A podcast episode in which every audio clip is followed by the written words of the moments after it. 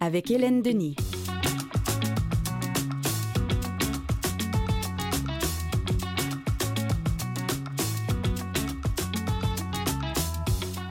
Bon lundi 5 février 2024, très beau ciel bleu. Le soleil est de retour, mais il fait pas chaud par contre. Mais c'est l'hiver, hein, comme dirait l'autre, comme chanterait l'autre. C'est l'hiver, c'est l'hiver, c'est l'hiver. Bien habillé, c'est le bonheur de sortir et de prendre l'air. Mathieu Tessier, comment allez-vous? Je vais très bien. Bonjour tout le monde. Alors, qu'est-ce qui est écrit sur votre t-shirt? C'est une blague, là? C'est un nouveau chandail de la compagnie En Beau Maudit. OK. Ça dit c'est difficile. Avec Oui. le symbole de la CAQ. D'accord. C'est difficile, mais le F est comme En parenthèses. phonétique pour euh, signaler à notre premier ministre qu'il faudrait prononcer le F Oui. dans le mot c'est difficile. C'est vrai, c'est difficile. C'est important, C'est mais important. c'est difficile. Louis, bonjour. Bon matin, bonjour. Alors, Louis, ça va? Mais oui, oui, belle, une belle marche, ouais, dans, dans les belles matinées de l'année, Oui. là, c'en est une. Oui, euh, hein? Aujourd'hui, à travers le, le parc euh, La Fontaine, juste Vous avez à un beau petit teint. Eh ben, ça m'a bien réveillé, en tout cas. Alors, euh, Louis, euh, à votre chronique insolite, qu'est-ce que vous allez nous proposer aujourd'hui? Deux personnages euh, étonnants, euh, les deux sont britanniques et les deux voyagent beaucoup, c'est leur point en commun. L'un est un sacré athlète et fait actuellement la traversée de l'Afrique, tout simplement. Il vit des péripéties, c'est le moins qu'on puisse dire.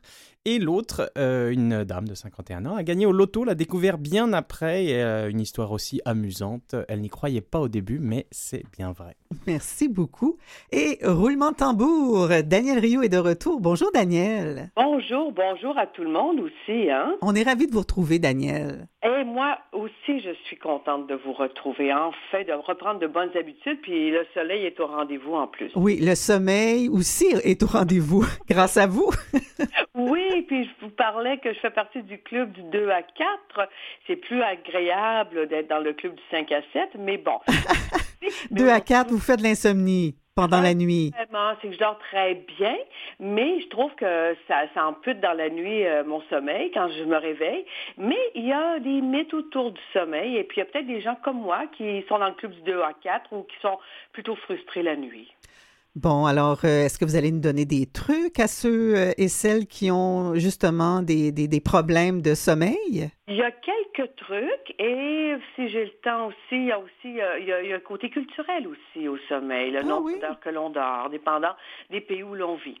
Merci. Et euh, qu'est-ce qu'il y aura aussi au menu aujourd'hui? Les par actualité, on parlera avec euh, le comédien Maxime Dénommé qui signe la mise en scène d'une pièce qui a été présentée à la Licorne en 2021 et qui reprend du service euh, très bientôt, le 6 février, Ulster American, et qui a aussi connu une belle, une belle vie un petit peu partout au Québec. Au lendemain de la Journée mondiale contre le cancer, on va parler d'un projet de vaccin pour traiter un type de cancer du sein très difficile à guérir. Alors voilà le menu de ce lundi 5 février que je vous souhaite agréable et on y va avec une douce voix tellement réconfortante.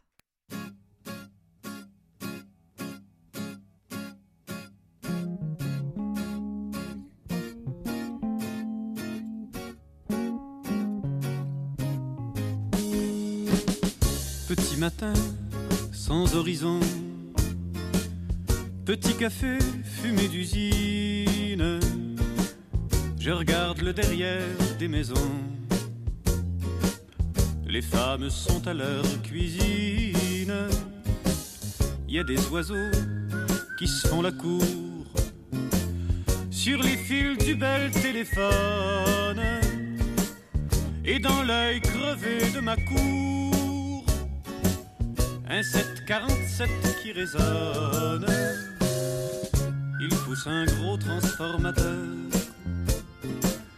au cœur de ce qui fut un chêne. Sur la vitre, je trace un cœur que la buée retient à peine. Le transistor hurle à la mort. Des airs à faire pendre un merle. Les enfants s'amusent dehors. Dans la slush, un collier de perles. Au hasard, j'ouvre le journal. Crime passionnel rue Lacordaire. paraît que ça va de plus en plus mal.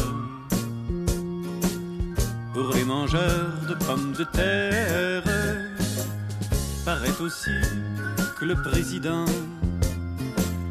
s'amuse à jouer à la roulette. En deux annonces à la page 100, avec ce qui reste de la planète.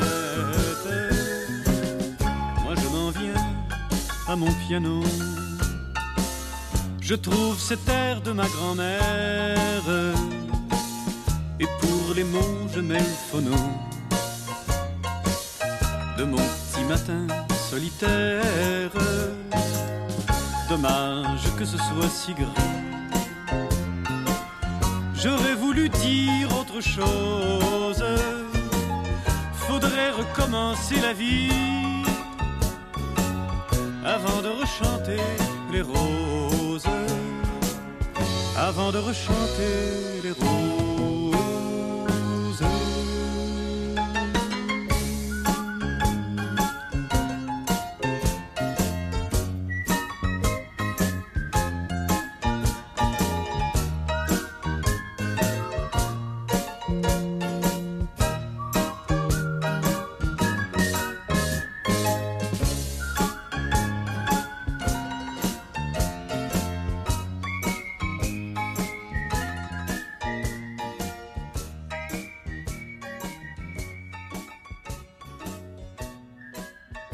Chaque fois que j'entends cette chanson au petit matin de Sylvain Lelièvre, je l'imagine à sa cuisine en train de l'écrire.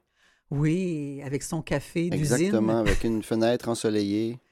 Lui qui est né le 7 février, donc euh, il aurait eu 81 ans cette année puisqu'il est né le 7 février 1943. À la une du Journal de Montréal, des cliniques privées offrent des abonnements. Le président du groupe médical Lacroix, Marc Lacroix, indique que des familles optent pour des forfaits variant de 800 à 5000 dollars par année, de la même manière que certains envoient leurs enfants à l'école privée. Coup d'éclat, visite surprise de Céline Dion hier soir. Je ne sais pas si vous avez regardé la cérémonie des Grammys. À la fin de la cérémonie, elle a présenté le Grammy de l'album de l'année à Taylor Swift, un Grammy que Céline Dion avait remporté il y a 27 ans. Il se rappelait ce beau souvenir. C'était Diana Ross et Sting qui lui avaient remis ce, trophée. Elle était aux côtés de René Angélil. Ils étaient complètement euh, enchantés par euh, cette bonne nouvelle. Alors, ça fait plaisir à bien des gens. Elle a reçu une ovation debout, cette Céline qui semblait quand même en forme. on voit aussi euh, Alison Russell, la chanteuse, et Yannick Nézé-Séguin, gala des Grammy des Québécois, brillent à L.A. Yannick Nézé-Séguin et Alison Russell qui ont remporté chacun un prix. Je vous en reparlerai vers la fin de l'émission. À la une du devoir euh, maintenant, Arrivé ici, parti se poser ailleurs, demandeurs d'asile entre le quart et le tiers des réfugiés accueillis au Québec quittent la province pour une autre, selon le fédéral, alors que le gouvernement Legault martèle sur toutes les tribunes qu'il accueille trop de demandeurs d'asile. Ceux qui ont fait leur demande au Québec ne restent pas tous ici. D'une année à l'autre, ce sont le quart, voire le tiers qui partent vers d'autres provinces, à constater le devoir. Un cortège funèbre près du projet de Nordvold, c'est une photo qu'on trouve à la une du devoir papier. Tout près du site où Norvolt a commencé ses travaux, quelques centaines de citoyens ont défilé dimanche dans les rues de McMasterville en Montérégie pour pleurer la destruction de milieux humides ainsi que le manque d'écoute de la part de Québec dans le cadre du projet d'usine de batterie. Le grand mensonge de la transition, c'est toujours à la une du devoir d'aujourd'hui. Dans son nouvel essai, la journaliste Célia Isoar dénonce la ruée minière justifiée par l'électrification des transports. La ruée minière au 21e siècle, c'est un livre donc de Madame Isoard qui paraît cette semaine au Québec aux éditions de la rue d'Orion. Et puis, éducation, enquête bien reçue au Nunavik. L'administration de la commission scolaire Cativik voit d'un bon oeil d'être scrutée par Québec. On voit aussi Yannick Nézé-Séguin, un Grammy pour le chef d'orchestre. Le Mont-Royal menacé par la densification du centre-ville, c'est en page A8.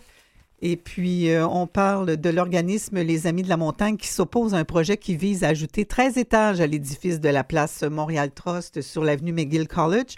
On comprend que Montréal est une ville qui grossit et qu'il doit y avoir de la construction. mais je ne comprends pas qu'on ne garde pas en tête cette préoccupation dans tous les projets. On ne peut pas concevoir qu'à Paris, il ne se poserait pas la question si un édifice menaçait d'obstruer la vue sur la basilique du Sacré-Cœur ou la Tour Eiffel, dit Christian Sénéchal. Et puis, pardon, à la une de la presse plus d'aujourd'hui, bien triste histoire d'une dame qui a mis fin à ses jours. C'est euh, Patrick Lagacé qui raconte euh, l'histoire, la mort brutale et solitaire de Manuela Valente. Et euh, on parle de, de son histoire à Madame Valente le 17 octobre 2023. Elle s'est suicidée à l'âge de 82 ans. Je cite l'avis de décès rédigé par sa famille, écrit Patrick Lagacé. Manuela a choisi de mettre fin à l'insupportable douleur qui était devenue sa cécité. La dame était aux prises avec la maladie du nerf optique qu'est le glaucome.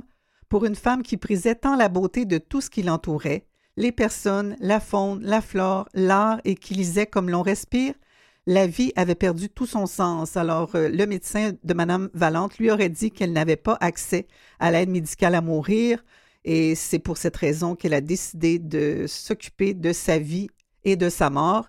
Et euh, Patrick Lagacé dit que, sauf qu'en faisant des vérifications, il est loin d'être clair que Manuela Valente était inadmissible à l'aide médicale à mourir j'ai consulté deux médecins qui ont une connaissance approfondie des soins de fin de vie qu'est l'AMM en leur exposant les détails de la condition de Madame Valente et tous deux ont été étonnés lors d'entrevues séparées. Cette patiente, selon eux, remplissait tous les critères pour recevoir l'aide médicale à mourir.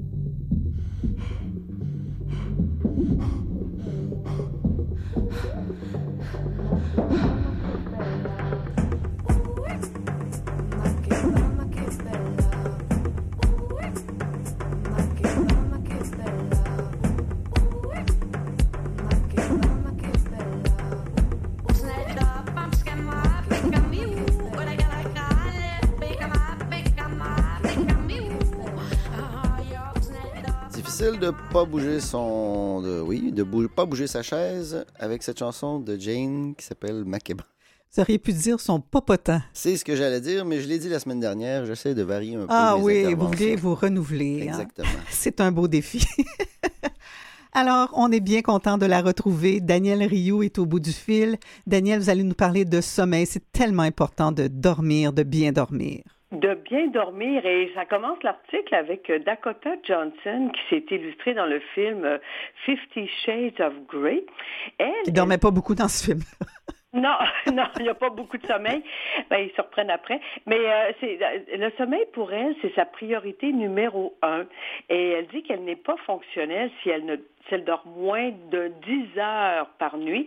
Alors, elle peut facilement dormir euh, 14 heures. Oh, ça prend Alors- beaucoup de place dans sa vie. Et, et beaucoup de place dans sa vie. Et c'est un article qui m'a vraiment interpellée. C'est apparu dans le, journal La Presse le dimanche 28 janvier dernier.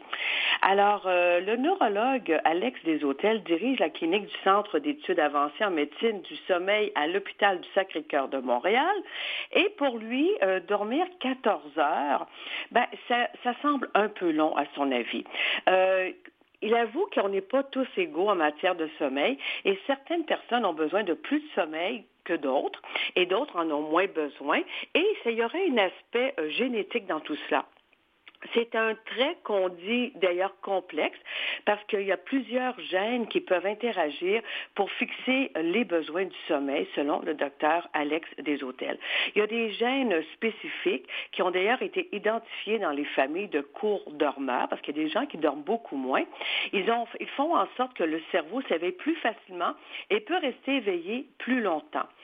Euh, chez l'adulte, euh, ben, les besoins peuvent varier, en général de 7 à 9 heures, et c'est pas une- qu'une c'est qu'une très petite proportion de la population qui a génétiquement besoin de moins de, sommeil, dans les 6 heures à peu près, ou encore de plus, euh, qui ont plus besoin de sommeil, soit dans les 9 à 10 heures de sommeil.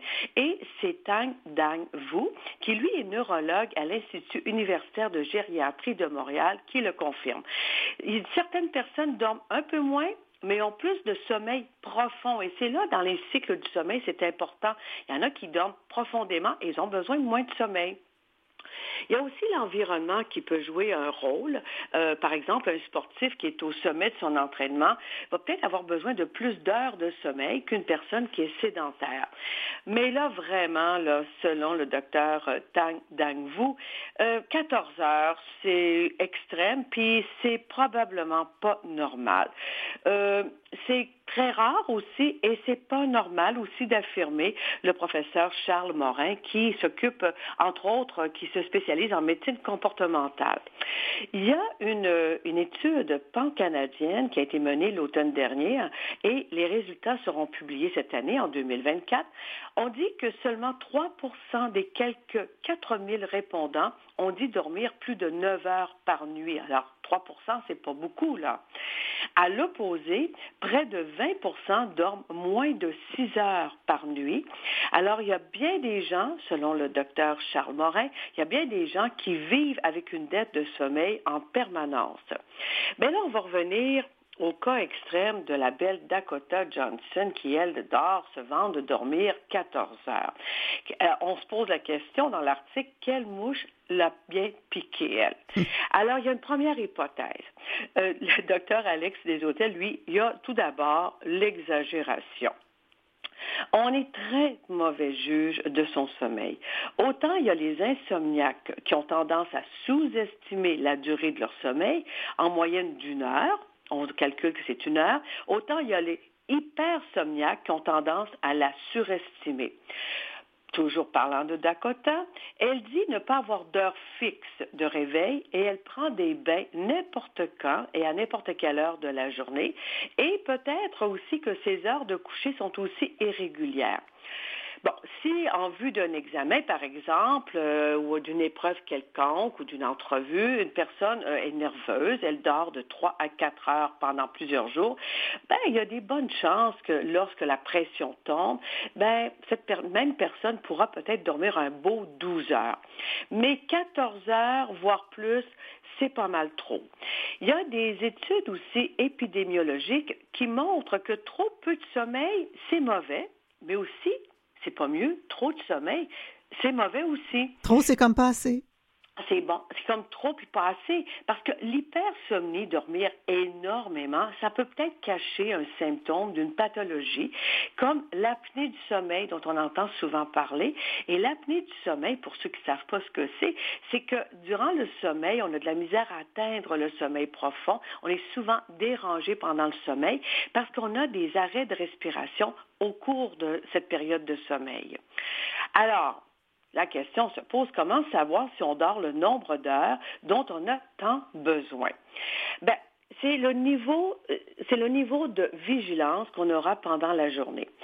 Si vous êtes capable de faire vos activités normalement sans avoir à combattre le sommeil pendant le jour, ni à avaler 10 tasses de café pour rester alerte, ben, dites-vous que vos besoins sont probablement satisfaits. Beaucoup de gens aussi veulent se faire croire qu'ils peuvent fonctionner avec 5 heures, 6 heures de sommeil, mais dès qu'ils ont l'opportunité de faire une sieste, un petit power nap, ben, ils la prennent et s'endorment. Bon, il y a des gens, il y a des exceptions. Ici, il y a une dame, Marilyn Labbé, qui a 45 ans. Elle se considère comme petite dormeuse naturelle. Elle, elle dort en 4 à 5 heures, entrecoupée d'une période d'éveil dont elle profite pour dessiner c'est une artiste. Elle ne fait pas de sieste durant le jour et elle ne consomme, elle aucune caféine. Par contre, euh, il y a Pascal Moncalme qui, elle, s'est longtemps décrite comme une couche tard parce qu'elle avoue, je veux rien manquer. Et même si son réveil matin euh, était euh, réglé pour 6 heures, elle manquait de sommeil. Donc, elle, elle acceptait pas de se coucher tôt. Mais elle a réalisé plus tard qu'elle dormait pas assez et qu'elle était moins concentrée, moins alerte et que ça lui arrivait même de cogner des clous en conduisant, ce qui est dangereux. C'est heureusement la maternité, la fatigue physique et émotionnelle avec un nouveau bébé, avec un petit bébé, qui l'amène à se coucher maintenant à 21 heures. Donc, euh, des trucs, vous me demandiez. Ben écoutez, s'il euh, y a adopté une routine de sommeil, tout d'abord, hein, l'heure du coucher et l'heure du lever devraient être régulières.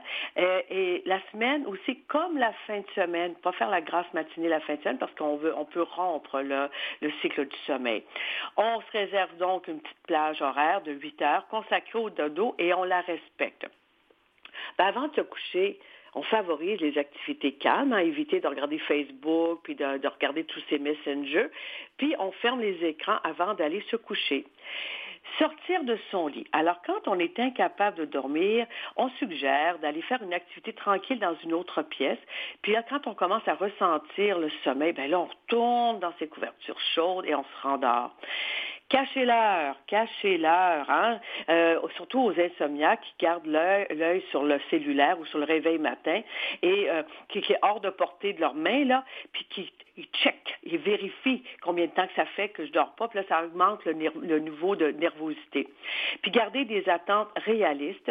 Tout le monde, on peut tous avoir des problèmes de sommeil. Je vous en parlais, moi j'étais énervée. Des fois, je trouve que c'est une perte de temps. Dormir la nuit, ben donc je me lève, puis je fais mes choses, puis je me rattrape à un moment donné et je reprends mon cycle. Alors, il faut pas paniquer avec ça. Ben là, par contre, si ça va pas du tout et que c'est pire que pire, ben c'est mieux d'aller consulter. Peut-être que vous faites de du sommeil, tout simplement. Ça, ça serait les trucs à donner. S'enlever de la tête que ce n'est absolument pas une perte de temps dormir. Ah, c'est pas dramatique. C'est pas un concours, là, se vanter dans un salon. Ben moi, je dors moins, puis toi, tu dors plus. Il n'y a pas de concours là-dedans. C'est s'il y a une chose qui nous appartient le soir, euh, qu'on peut être seul, peut être bien, c'est le sommeil. Hein? Fait que ça, c'est la, partie de la journée qu'on aime beaucoup. Sauf si on est d'à côté, il faut se poser des questions parce que dormir 14 heures, peut-être qu'elle exagère, mais peut-être que c'est vrai parce que souvent, quand on dort beaucoup, beaucoup, c'est parce qu'on a peut-être quelque chose à fuir oui. qui nous assomme. Y a peut-être ça. Puis aussi, aussi, elle est jeune, 34 ans. Moi, je prendrais du temps pour faire d'autres choses aussi. Bien oui, elle a un beau chum en plus, Chris Martin de Coldplay. Oh my ah, en plus, oh ben là, il faudra demander à Chris euh, le nombre d'heures qu'il dort. Alors, il y a des variations aussi de sommeil euh, selon d'un pays à l'autre. Alors, euh, selon une étude publiée en 2018 dans, dans The Economist, les Japonais dorment en moyenne à peine plus de 6h15 minutes par nuit, soit une heure et demie de moins que les champions qui sont les Néo-Zélandais. Les Canadiens, eux, se situent dans le haut du peloton avec près de 7 7h25 minutes de sommeil en moyenne. C'est peut-être des changements d'heure, l'hiver, tout ça. On est peut-être un peu plus marmotte, là. Il y a peut-être ça. Il y a de courtes nuits de sommeil qui sont associées aux pays plus pauvres comme la Philippine, Malaisie. Et aux pays, il y a des pays aussi où les, nuits sont plus courtes parce que ça, valorise la productivité. Il y a le Japon et la Corée du Sud. Ou encore, on peut retrouver des nuits plus courtes aussi à ceux qu'on retrouve, euh, surtout dans les pays, euh, à, l'Arabie Saoudite l'Égypte, où on a la prière du matin au lever du soleil. Donc, on peut, euh, on peut noter que culturellement, il y a des différences. On dort moins qu'avant. Ben, il y a certaines études qui avancent que oui, d'une heure ou à une heure et demie de moins en moyenne. D'autres suggèrent que non. Il y a une dizaine d'années, il y a un psychiatre, Jérôme Siger, de l'Université de Californie, qui a étudié les habitudes de sommeil dans trois tribus de Tanzanie, de Namibie et de Bolivie il a constaté que les chasseurs-cueilleurs dormaient un peu moins de 6 heures et demie par nuit et qu'ils se couchaient environ 3 heures après le coucher du soleil. donc, bref, ils étaient pas mal comme nous, même dans des pays euh, où on pourrait s'imaginer qu'ils dorment plus que nous. Alors, euh, selon la théorie, est-ce que 8 heures consolidées est un modèle anormal? Bon, il y a des... Euh, Roger et Kirsch plutôt, qui, euh, disait que les gens de, l'époque pré-industrielle divisaient leur nuit de sommeil en deux blocs. Ils profitaient de ce moment d'éveil en pleine nuit pour prier, méditer, noter leurs rêves, faire l'amour ou même visiter des voisins dans la période pré-industrielle. Alors, le sommeil consolidé de 8 heures ne serait donc pas naturel. Probablement que c'est nous qui faisons une idée que le sommeil doit avoir tant d'heures. Donc, euh, mais faut se mettre en tête que si vous dormez 14 heures comme Dakota, c'est peut-être un petit peu trop. Et puis, vous n'avez pas l'occasion de profiter d'une belle journée comme aujourd'hui. Il fait soleil. Oui, alors on pense à ceux qui sont en train de dormir actuellement, puisqu'ils ont travaillé de nuit. Hein. Il y a des corps de ah. travail qui nous obligent à, dormir. C'est pas nécessairement évident quand on arrive à la maison pour euh, se coucher et bien dormir quand on sait qu'à l'extérieur il fait très très beau. Là, il faut avoir une bonne toile pour euh, cacher la lumière. Oui, tout à fait. Là-dessus, on va dormir. Merci beaucoup, Daniel. Très bon sujet qui nous fait réfléchir. Et puis, on va se retrouver euh, la semaine prochaine? Tout à fait, oui. Parfait. D'ici là, dormez bien. J'espère que vous allez sortir de ce fameux club, le club qui dort pas entre 2 et 4 heures du matin. Tout à fait. Au plaisir. Au revoir. Au plaisir. Reste avec nous. La chronique insolite avec Louis de Bernice approche après les nouvelles. Quotidien avec Hélène Denis.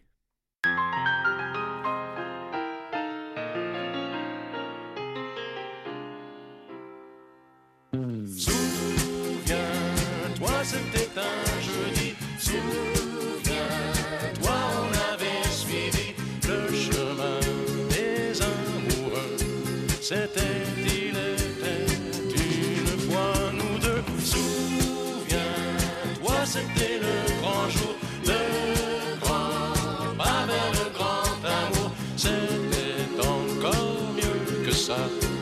c'était nous deux, il était une fois. Un motel sur la route du port, un soir banal.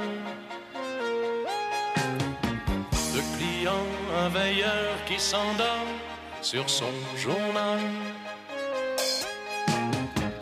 Il nous tend à chacun une clé, nous dit bonsoir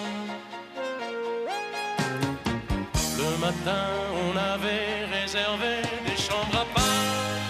On n'ose pas montrer qu'on s'aime à 18 ans à peine. Souviens-toi, c'était un jeudi. Souviens-toi, on avait suivi le chemin des C'était,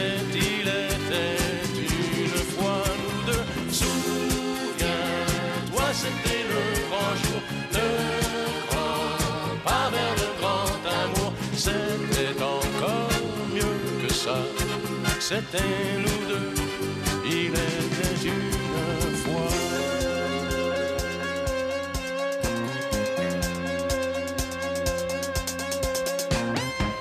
On a pris le 14 au hasard, un peu gêné. Puis ta robe a glissé dans le noir, on s'est aimé. Quand plus tard garçon est venu nous apporter deux cafés d'un sourire entendu, tu t'es caché. Il n'a pas vu que tu pleurais, l'enfance qui s'en allait. Souviens-toi, c'était un jeudi. Souviens-toi, on avait suivi le chemin des amoureux. C'était,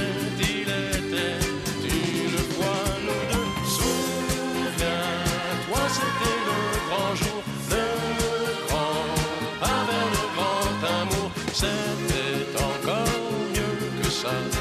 C'était nous deux.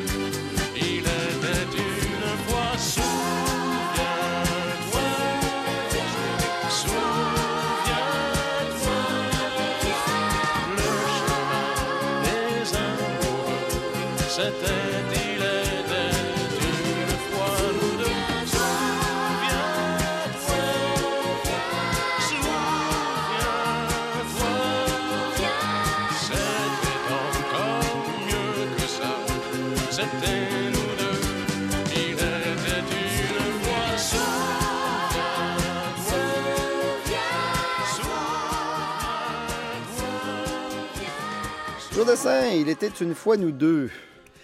Oui, deux histoires avec euh, Louis. L'histoire de deux sujets de Sa Majesté.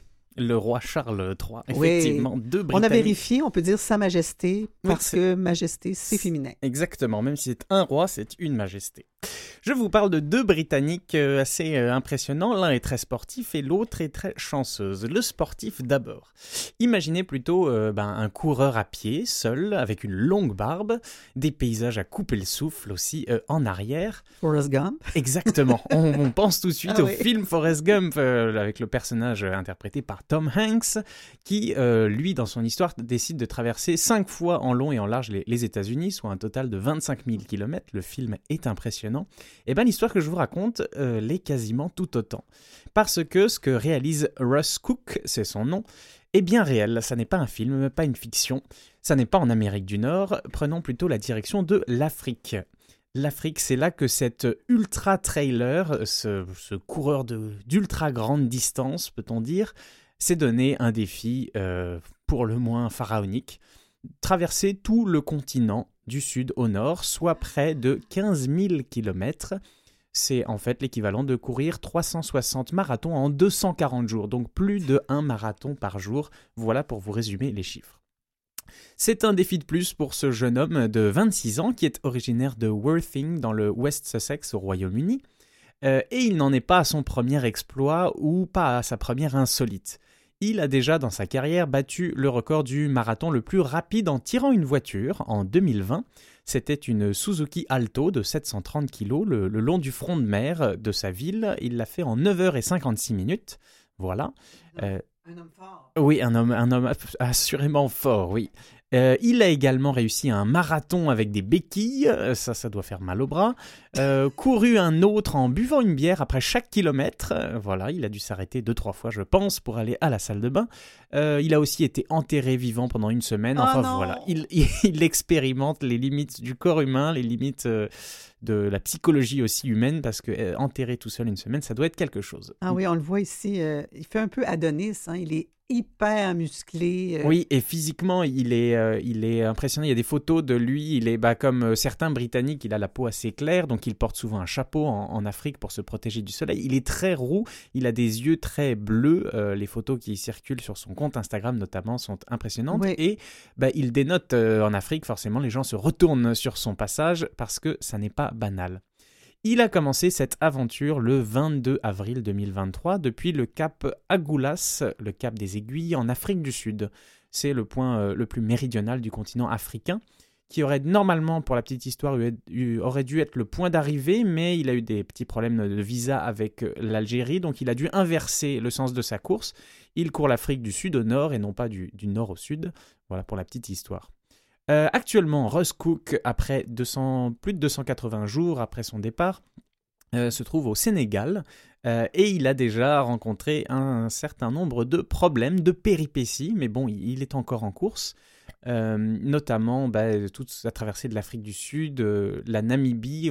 il y a déjà eu des, premiers problèmes. Après plus de 20 jours de course, le corps a envoyé quelques signaux un peu étranges.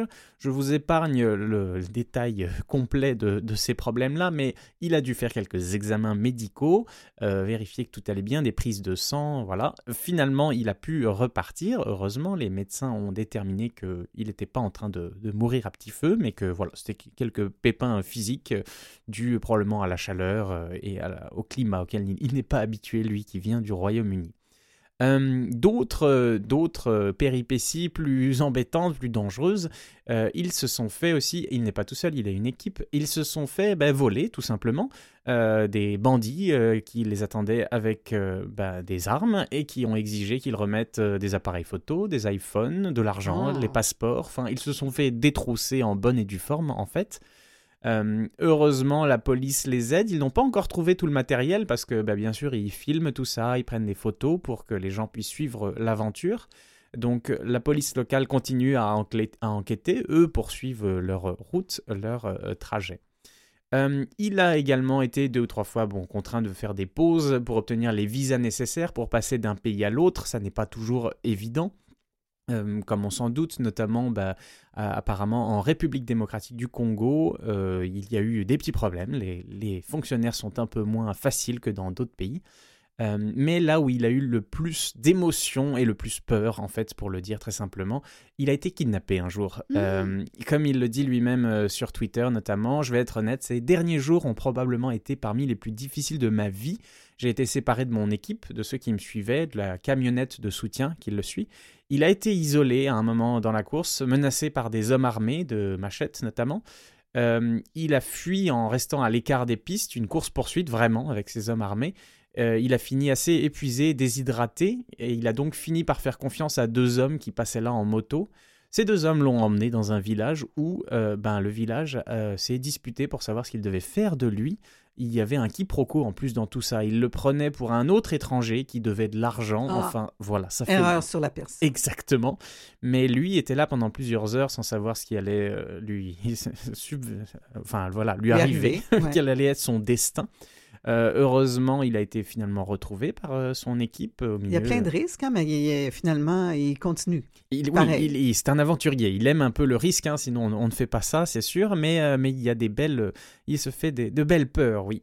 Euh, en ce moment, son euh, trajet, bah, euh, un nouveau petit problème de visa avec l'Algérie qui met du temps à lui, mettre, à lui remettre ce visa, mais il en a absolument besoin parce que pour relier la pointe nord de la Tunisie, pour terminer son périple, il a besoin de passer par l'Algérie, qui est un pays absolument immense et très désertique. Le, le contourner serait très très long, rajouterait vraiment une énorme étape.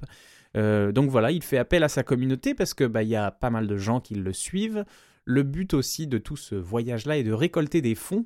Euh, il en a récolté euh, plus de 200 000 dollars canadiens jusqu'à présent pour deux fondations, pour deux œuvres caritatives. Et donc là, bah, voilà, récemment, ces derniers jours, sur ses réseaux sociaux, il fait appel. Il dit si quelqu'un travaille en Algérie, a des contacts, peut parler un peu de mon histoire pour m'ouvrir la barrière de, de la frontière, ce serait apprécié.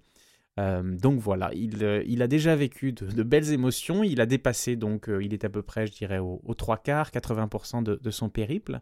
Euh, et il, il a une- bah, les photos sont impressionnantes, les vidéos sont impressionnantes.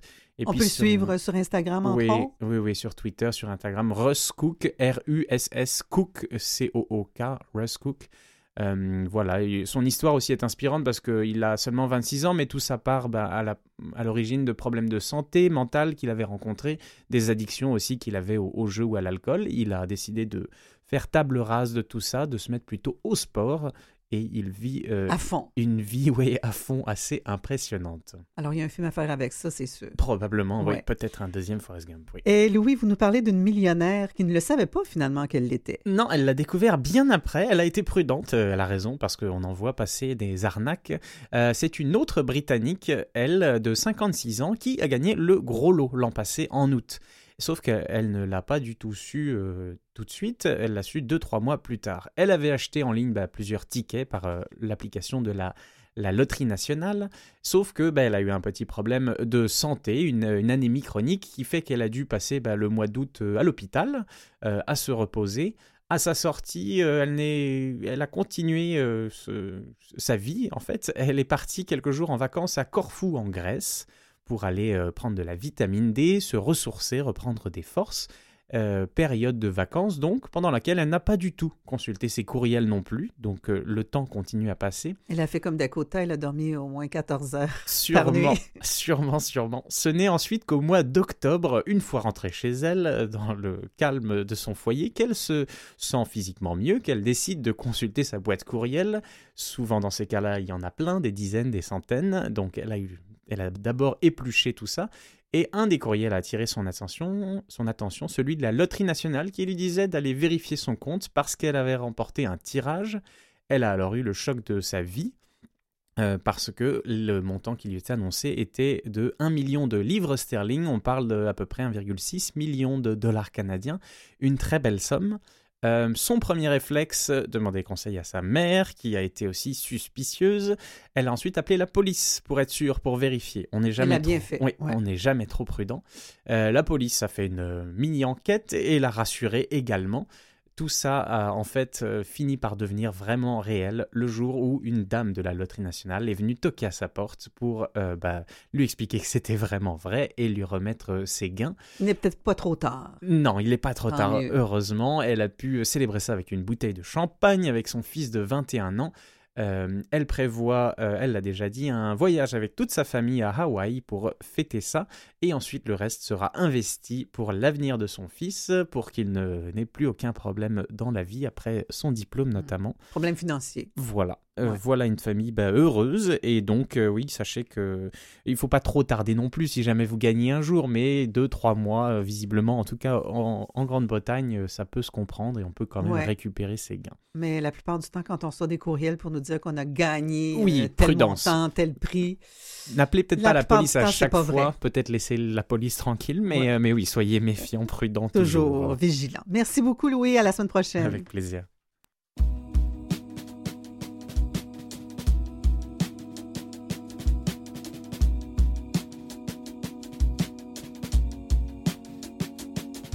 Il y a beaucoup de nœuds dans l'histoire, beaucoup de lieux dans les mémoires.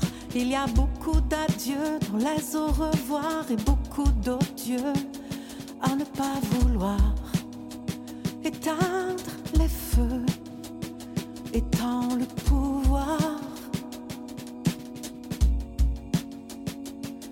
Il y a beaucoup de sang sous la lumière, beaucoup de serments voilés de mystère. Il y a beaucoup de temps chargé de colère, beaucoup de tourments au fond de l'air et de grands coups de vent pour souffler la poussière.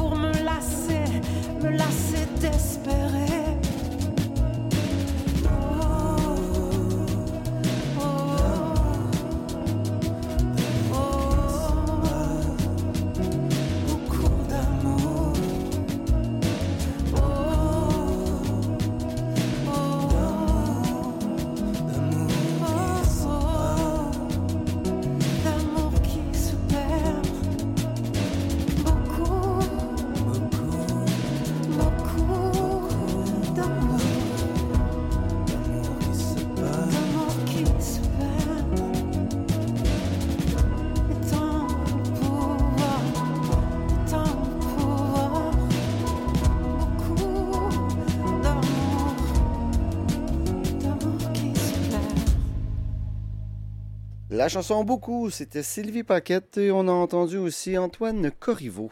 Oui, je faisais une petite recherche sur le site de sylviepaquette.com et euh, l'information qu'on nous donnait, c'était que Beaucoup était le troisième extrait de Jusqu'ici, un album de réinterprétation de son répertoire où Sylvie Paquette partage ses chansons avec d'autres artistes comme Antoine Corriveau qui signe aussi les arrangements et la réalisation de cette chanson. Les exclus du Nouveau Monde, c'est la Mylène Moisan, le texte de Mylène Moisan qui paraît dans Le Soleil aujourd'hui même et qui va comme suit. Ce n'est pas possible quand une caisse populaire ferme dans un village ou qu'on y retire le dernier guichet automatique de ne laisser tomber personne, ni quand on arrête un journal papier. Ce sont des décisions qui se comprennent, qui se justifient de mille et une façons, entre autres en se disant qu'elles sont inévitables. Qu'on n'est plus dans le si, mais dans le quand. Le monde change et nous devons changer avec lui. Et le monde est numérique, il est 5G, il est nuagique, intelligence artificielle. Il laisse derrière des exclus. Oui, des vieux pour la plupart, des personnes comme ma mère et tant d'autres qui n'ont pas pris le virage numérique et qui ne le prendront jamais, pour qui déposer un chèque est une sortie pour aller au comptoir ou au guichet. Certains n'ont même pas pris le virage guichet. C'est vous dire comment ils, ils sont loin d'accéder. J'ai pensé à eux la semaine dernière lorsque ma collègue Annie Lafrance a révélé que Desjardins a l'intention de fermer d'ici trois ans presque le tiers de ses centres de service. Ce sont 190 fermetures qui viendront s'ajouter aux 120 autres qui sont survenues au cours des deux dernières années. Le nombre de guichets automatiques fondra aussi. Bien sûr, on comprendra bien que ces décisions ne sont pas prises à la légère, mais elles ont tout de même comme conséquence de faire disparaître une caisse. Chaque fermeture a d'abord été étudiée et analysée au préalable, et elle est suivie d'un accompagnement auprès des membres pour les diriger sur nos services accédés. On ne laisse tomber personne, a fait valoir Nathalie Larue, première vice-présidente service aux particuliers du mouvement des jardins, en entrevue avec Le Soleil. C'est là où j'ai sursauté. Peu importe par quelle lorgnette on regarde ça, il y a des gens qu'on laisse tomber, qui ne sauront plus trop quoi faire pour déposer un chèque. Il faudra au moins le reconnaître. C'est un moindre mal en ville où on pourra, contre quelques kilomètres, se rendre à un autre point de service, au guichet, où le trajet en taxi, ou avec son grand garçon, sera un peu plus long, mais où il sera possible de rencontrer une vraie personne ou une machine qui avalera le bout de papier et recachera des 20 piastres. Mais dans certains, dans certains villages, il n'y aura plus rien. Je n'émouverai sûrement pas mon estimé collègue Daniel Germain qui chroniquait justement cette semaine sur le caractère inéluctable du rouleau compresseur de la technologie et surtout sur l'utopie de maintenir des services pour une clientèle qui est de moins en moins nombreuse à se présenter en chair et en os à sa caisse. Desjardins plaide que c'est seulement 1% de transactions. Des transactions faites par du monde. Madame Larue disait aussi que, avant de fermer une caisse, on regarde toutes les options, dont la réduction des heures d'ouverture ou le partage des services avec une succursale régionale. Pourrait-on essayer d'imaginer d'autres solutions comme, je réfléchis tout haut, un comptoir plus modeste au bureau de la municipalité? Mettre sur la route plus de caisses mobiles, il y en a deux au Québec pour arpenter les villages orphelins? Mais remarquez, ces exclus du monde numérique ont compris depuis un bon bout de temps qu'ils n'étaient plus dans le coup de ce monde qui change désormais sans eux. Sans courriel, sans compte Facebook, sans téléphone supposément intelligent, Ils ont en commun de ne pas avoir d'identité numérique.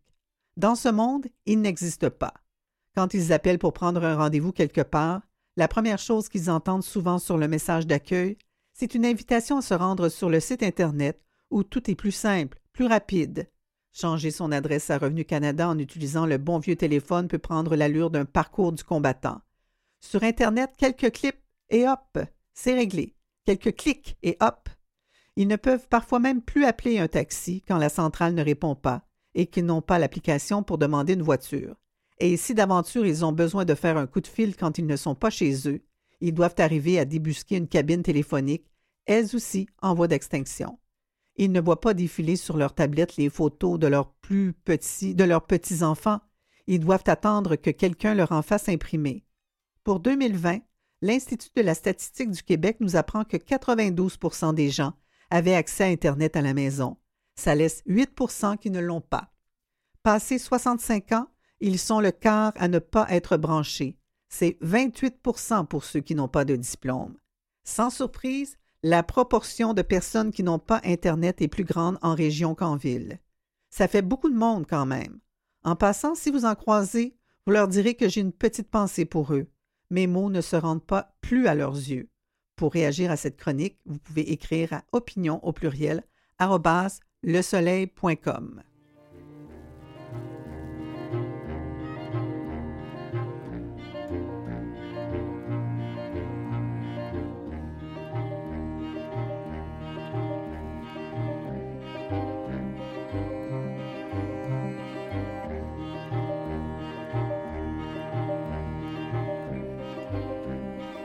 Dans le devoir d'aujourd'hui, quoi surveiller les ex-joueurs d'équipe Canada Junior accusés d'agression sexuelle à London? C'est euh, Marc-Antoine Franco-Ré qui signe euh, le texte. L'affaire d'agression sexuelle impliquant les cinq joueurs d'équipe Canada Junior de 2018 doit se transporter en cours aujourd'hui à London, en Ontario. Le service de police de la ville tient une conférence de presse en après-midi au sujet de son enquête dans cette affaire. L'identité des hockeyeurs a été dévoilée cette semaine en plus d'Alex Formanton, dont le nom était déjà connu, Carter Hart, Michael McLeod, Dylan Doob et Carl Foote ont été sommés de se rendre à la justice par la police de London dans la foulée d'un présumé viol collectif commis cinq ans et demi plus tôt.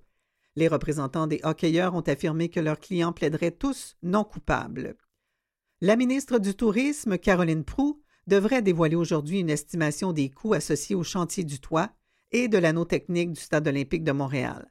Radio-Canada a rapporté hier que Québec irait de l'avant le projet de construction, irait de l'avant avec le projet de construction.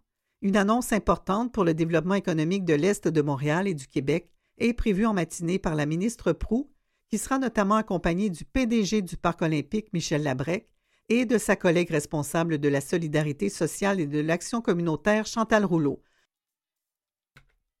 la FAE sur les négociations, la présidente de la Fédération autonome de l'enseignement, Mélanie Hubert, fait le point aujourd'hui sur l'état des négociations avec Québec.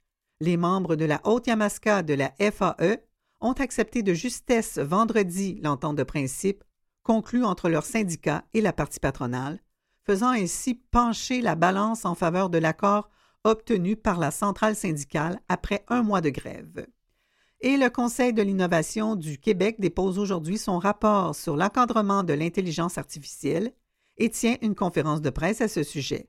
Le ministre de l'Économie, de l'Innovation et de l'Énergie, Pierre Fitzgibbon, y participe. L'IA évolue à une vitesse exponentielle. Le journaliste Alan McKenna, qui travaille au devoir, s'est penché sur l'avenir des jeunes travailleurs, alors que l'impact des IA génératives comme ChatGPT se ressent déjà dans le monde du travail.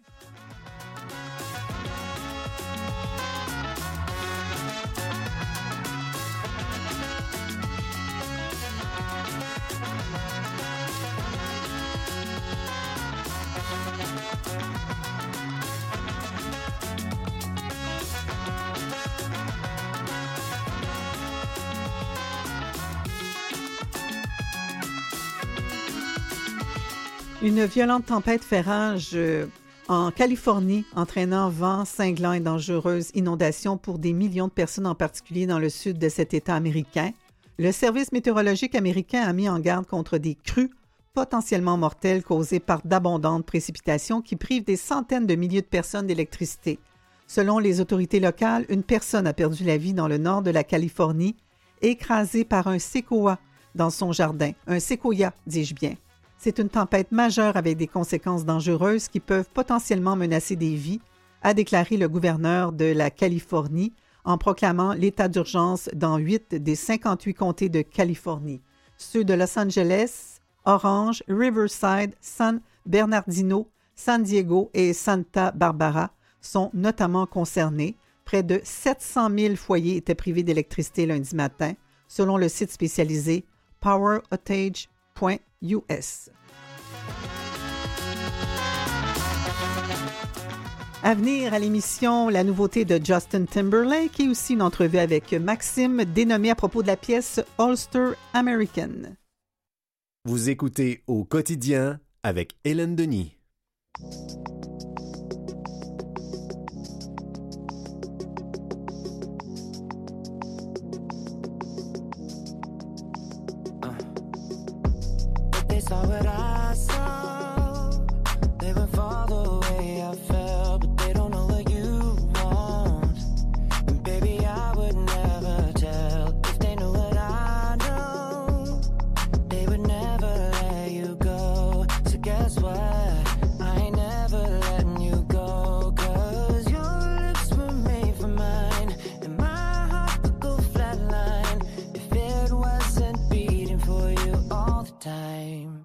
So if I get jealous, I can't help it.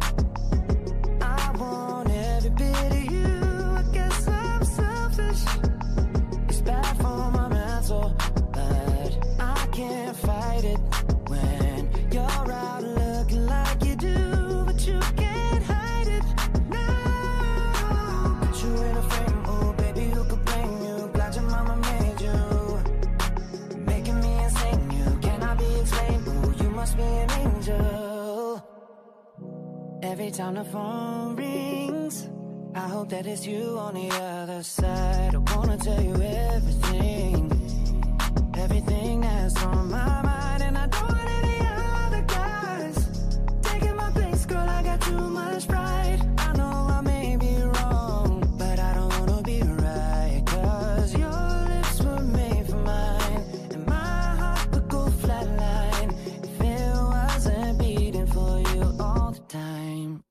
So if I get jealous, I can't help it.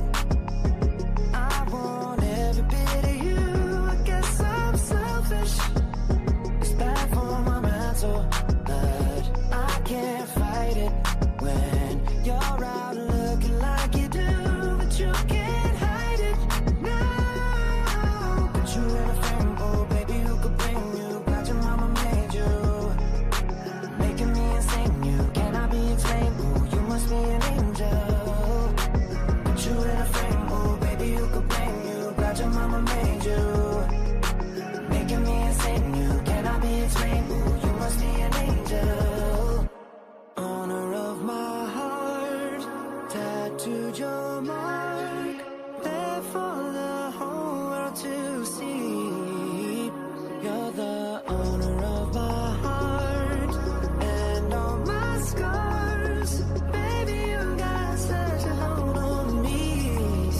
So, if I get jealous,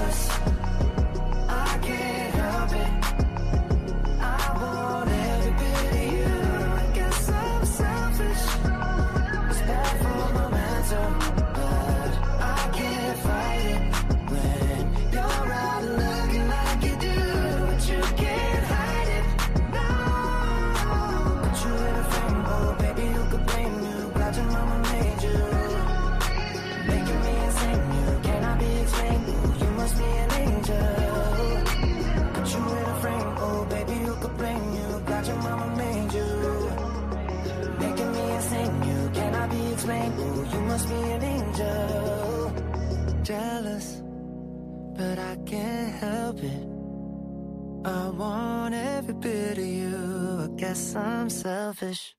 Justin Timberlake, sa chanson Selfish. Les par actualité, une conférence sur la dégénérescence maculaire ainsi que des portes ouvertes à l'Association des personnes handicapées visuelles de l'Estrie et Braille à tout viendront souligner à Sherbrooke la semaine de la canne blanche qui se déroule euh, depuis hier, 4 février, et ce jusqu'au 10. D'abord, aujourd'hui, le 5, venez assister gratuitement à une conférence donnée par l'Association québécoise de la dégénérescence maculaire sur cette maladie dégénérative qui touche plusieurs personnes. La conférence se déroulera au 1021 rue Belvedere Sud de 13h à 15h et un goûter sera servi. Puis mercredi 7 février, l'Association d'Estrie vous accueille dans ses locaux du 1021 de la rue Belvedere Sud à Sherbrooke toujours. Cette fois entre 10h et 15h, des membres seront sur place pour partager leur expérience et présenter différents outils facilitant la vie des personnes vivant avec une basse vision ou une cécité complète. Au même moment, vous pourrez monter au deuxième étage de l'édifice, au 1023, où l'équipe de Braille à tout vous accueillera pour présenter son offre de services comme des cours sur l'informatique adaptée, l'enseignement du braille, l'utilisation des téléphones intelligents et bien plus. La perte de vision peut causer une grande détresse. D'avoir accès à des services comme ceux offerts à l'Association des personnes handicapées visuelles de l'Estrie, d'y rencontrer des personnes qui sont passées par là et qui ont aujourd'hui une belle vie, ça peut vraiment faire la différence. L'association offre notamment à ses membres un service de soutien et d'écoute active. Vous avez des difficultés à lire ou remplir des documents, on pourra vous aider.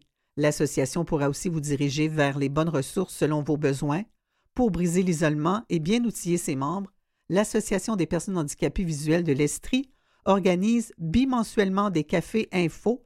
Pour plus d'informations, le numéro pour contacter l'association est le 819 566 4848 819 566 48 48. Maintenant, euh, pression sociale de maigrir, elle lutte chaque jour pour ne pas retomber dans l'anorexie, retrouver une relation saine avec la nourriture quand on est entouré de messages favorisant la perte de poids. C'est tout le défi auquel fait face une jeune femme qui avait perdu plus de 15 kilos en trois mois en raison d'un trouble alimentaire. Le plus dur dans le rétablissement, c'est de réaliser qu'au-delà du trouble, c'est la société qui est malade par rapport à l'alimentation, a lâché Camille de Dorlodo, 25 ans, qui a fini un programme d'aide aux troubles alimentaires il y a quelques semaines.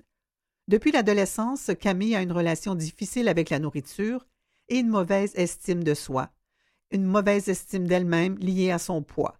Mais il y a un an, son obsession avec les kilos a pris un tournant dangereux lors d'une dépression au point où elle a presque arrêté de manger. Je me pesais et me regardais dans le miroir plusieurs fois par jour.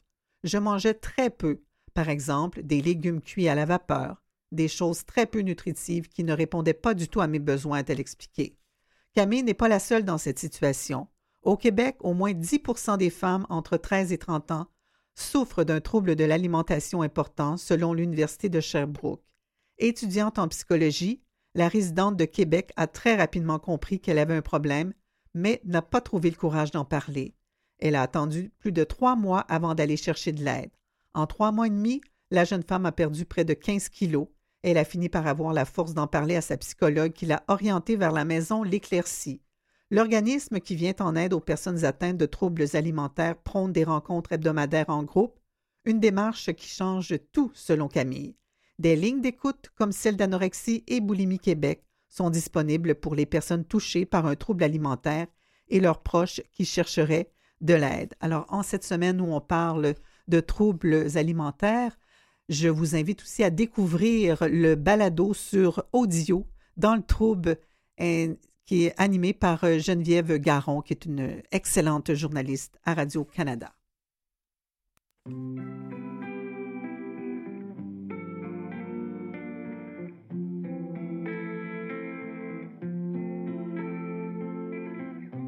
Il n'y aura jamais d'espace pour enfants dans mon planning.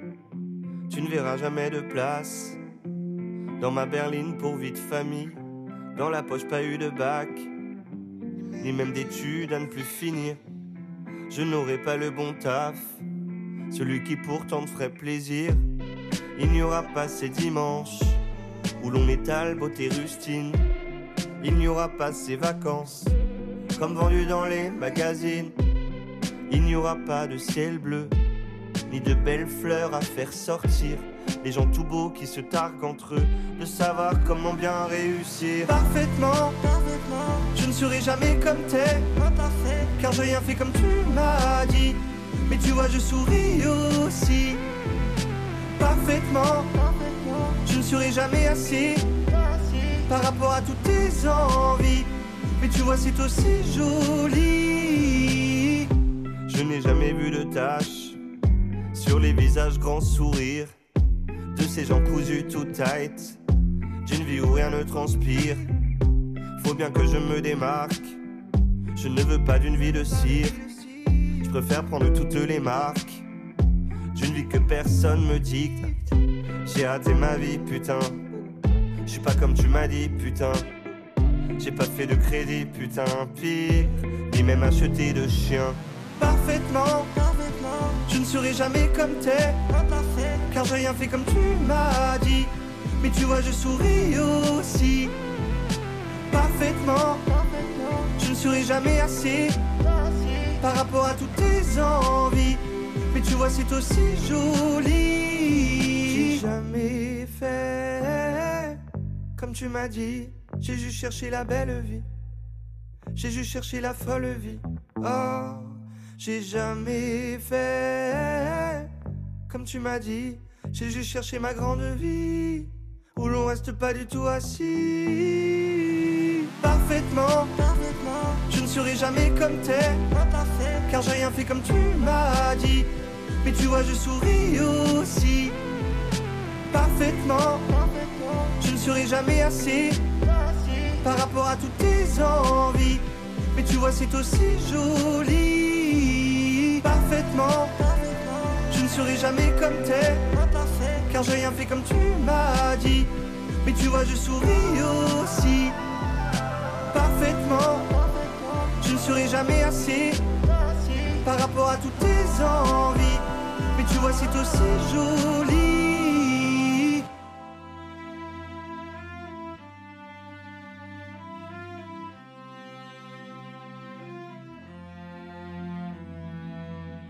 Parfaitement. Viens voir ici comme mon différentiel n'est pas toujours complètement gris. Ah. Parfaitement. Viens voir ici comme on est tout plein à se dire les plus heureux aussi. Ah. Eddie de Preto, sa chanson Parfaitement. Et il est en studio. Il a eu la gentillesse de se déplacer jusque dans nos studios. Il s'agit du comédien bien connu, metteur en scène aussi, Maxime Denomé. Bonjour, Maxime. Bonjour. Pour nous euh, présenter la pièce qui est en fait une reprise à la licorne parce que ça a connu, j'imagine, beaucoup de succès en 2021. Ouais. Et en 2024, la pièce est de retour. Vous avez fait une, une tournée à travers le Québec. Vous allez la présenter notamment à la licorne très bientôt à partir de cette semaine. Et la pièce s'intitule Ulster ou Ulster American. Quel est le lien, euh, Maxime, entre le titre et le propos de la pièce? Euh, Ulster American, c'est parce que Ulster, c'est un autre mot pour désigner la- l'Irlande du Nord. Ceux qui sont des unionistes, euh, des Irlandais du Nord qui se considèrent britanniques, appellent ça Ulster. Puis American parce que euh, dans l'histoire, euh, il y a un acteur américain oscarisé qui accepte de participer à une pièce de théâtre pour se rapprocher de ses ancêtres irlandais. Mais euh, il connaît, il est jamais, il a jamais mis les pieds en Irlande et il connaît rien de la situation euh, là-bas. Euh, donc, Ben, il s'y intéresse ou il fait semblant? ben, il, il pense qu'il connaît ça, mais Ah. il connaît rien dans le Un fond. petit Joe connaissant. Oui, absolument, absolument. Qui est incarné par... Puis c'est l'essence de la genèse de la pièce, c'est un peu ça aussi. L'auteur s'est inspiré d'acteurs américains qui débarquaient là pour justement se Ah ouais. rapprocher de leurs ancêtres irlandais, mais euh, ils connaissaient absolument pas la, la situation, qui est Mhm. complexe, faut dire, là, le, le- le- le Ouais. conflit euh, Irlande du Nord. euh, L'avez-vous étudié un peu? un pour, petit peu, mais c'est euh, c'est- c'est- assez bien expliqué dans la pièce aussi. Mais, mais en fait, il y, y a beaucoup de questions d'identité dans la pièce, mais c'est que ça parle un peu de comment on colle des étiquettes sur les gens. Comment est-ce que vite on fait Ah, on les catégorise. Mhm. Puis là, ça, pa- par rapport à ce qu'on connaît, parce que ça nous rassure. Parce qu'on a des Puis, euh, exactement, Ouais. des billets inconscients. Et euh, ben, c'est surtout ça de ce dont ça parle, parce que le- l'acteur euh, débarque là euh, pour se rapprocher de ses ancêtres. Le metteur en scène, lui, il est bien content d'avoir une vedette américaine dans son... C'est comme, on pourrait dire, à la licorne, c'est comme une petite salle londonienne. Et l'autrice, une jeune autrice irlandaise, euh, qui est prête à tout de, pour faire sa place dans un monde d'hommes, euh, euh, elle arrive là, puis euh, elle dit que en fait, elle, n'est pas irlandaise, mais britannique, parce que c'est une unioniste. Et là, l'acteur américain, ça marchera plus pour lui, là. Puis elle n'est pas catholique, elle est protestante. Mhm. Fait que là, au lieu de, de s'ouvrir à la différence, ben, il va se braquer, puis il va vouloir qu'elle change sa pièce. Parce que lui, c'est... Carrément. D'un coup, c'est un discours haineux qui est en train de... Parce que si tu renverses les rôles, ben, tout d'un coup, ça devient euh, un discours haineux. Euh, fait que là, ils vont, il va vouloir euh, qu'elle change sa pièce. Évidemment, la jeune femme ne voudra rien savoir de changer un mot de sa pièce. Mhm. Et le metteur en scène, lui, il voudra pas perdre son acteur. Fait que là, il va être pris à- avec toutes sortes de bassesses pour essayer de, de ménager la chèvre et le chou, puis de pas perdre son, son projet. Fait que tout le monde a, a comme des ambitions, puis euh, on assiste à... C'est comme un- une bombe à retardement, en fait. On met toutes les pièces ensemble, puis euh, là, on sait que ça, ça n'ira pas vraiment bien. Est-ce que le soirée. spectateur se sent en danger? Euh, le spectateur, il, il assiste un peu à, euh, fest- au festival de- du mansplaining, là, de la m'explication. Fait que c'est vraiment... C'est quoi exactement le mansplaining? Ben, c'est Pour ceux que qui n'en les... ont- pas entendu parler. C'est ben, parce que l'auteur euh, a eu le génie de, de créer son alter ego en créant un personnage féminin.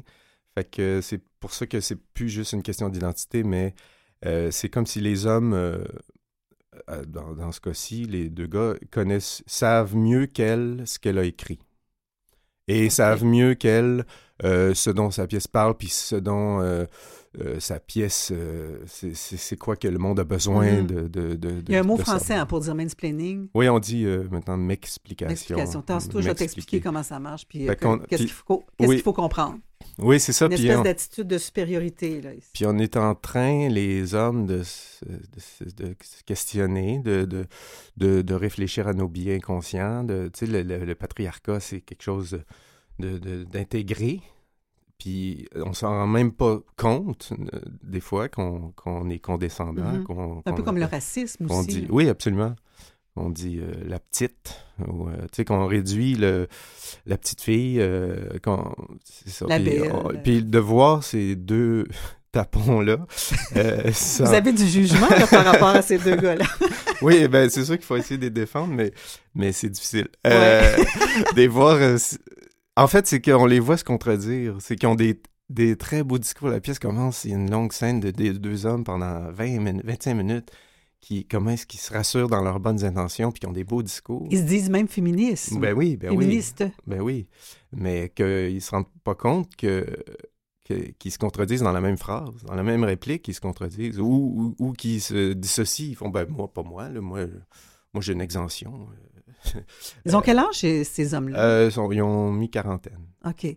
Ils sont incarnés par euh, des acteurs euh, connus. Ben, il y a Frédéric Blanchette Frédéric qui Blanchette, reprend oui. la peau de... C'est le metteur en scène? Oui, c'est le metteur en Puis la scène. vedette, qui était David Boutin, a été euh, remplacé. Ben, oui, c'est Vincent Leclerc maintenant qui fait l'acteur américain. Ouais. Puis Lauren Hartley fait la- l'autrice irlandaise.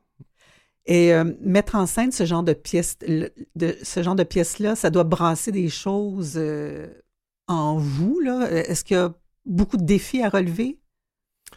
Euh, en fait, euh, quand je fais de la mise en scène, moi, j'essaie vraiment de bien lire le texte, puis de respecter sa ponctuation, de, trouver le ton juste, puis le, bon rythme. Parce que pour moi, c'est vraiment, euh, je vois vraiment un texte comme une partition musicale, puis c'est souvent par le rythme que, que va naître l'émotion les. Fait que c'est vraiment de, de bien lire, de rien inventer, mais de, de rien omettre, puis euh, de, travailler pour l'auteur, en fait. Mhm. Et, au- Et dans pour le traducteur aussi? euh, le traducteur, oui, Ouais. François Archambault, qui a fait vraiment un beau travail Ouais. de s'approprier ça, parce que c'est dans c'est vraiment dans notre langue. euh, C'est pas une adaptation. C'est vraiment québécois, euh, le, le langage. Ouais. Non, non, non, on respecte toujours, les- depuis, depuis des années que, depuis que Jean-Denis Leduc a euh, travaillé à vraiment exploiter cette dramaturgie-là euh, britannique, là, écossaise, irlandaise. À, à la licorne, il y a une longue tradition de, de ça, de cette dramaturgie-là. Puis euh, on, on l'adapte, on, on la parle à- en québécois, on la rapproche de nous, mais on garde les lieux, Mhm. euh, les, les noms, tous les noms propres sont prononcés même vraiment. il faut respecter, il faut pas oublier d'où d'où- ça vient. C'est où, où, est-ce que ça se passe. Puis l'intérêt, c'est justement de, de voir que les thèmes sont universels. mais- Mhm. C'est Ouais. pour ça aussi que le titre est resté Ulster American. Oui, Ouais. oui, absolument. Et euh, est-ce que vous avez appris certaines choses, euh, je sais pas, sur le féminisme en faisant euh, la mise en scène de la pièce Ulster American? Ben, on s'aperçoit que c'est pas. euh, c'est pas gagné. Le, le- le combat est, est, est pas terminé.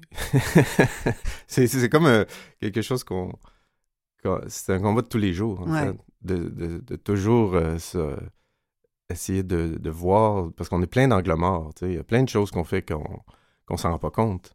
Puis, Et euh, vous, vous c'est- dirigez une femme dans cette oui, euh, pièce-là? aussi. Oui, absolument. Puis euh, j'ai- j'essaye toujours de. j'ai j'ai une assistante, euh, femme aussi, Ariane Mhm. Lamar, euh, que c'était de.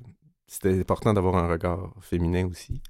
Euh, mais c'est ça, c'est que c'est c'est jamais fini, ça. C'est comme c'est bien, très bien intégré. euh, euh, c'est ça. C'est un combat de tous les jours, de, de, de, de réfléchir à est-ce que.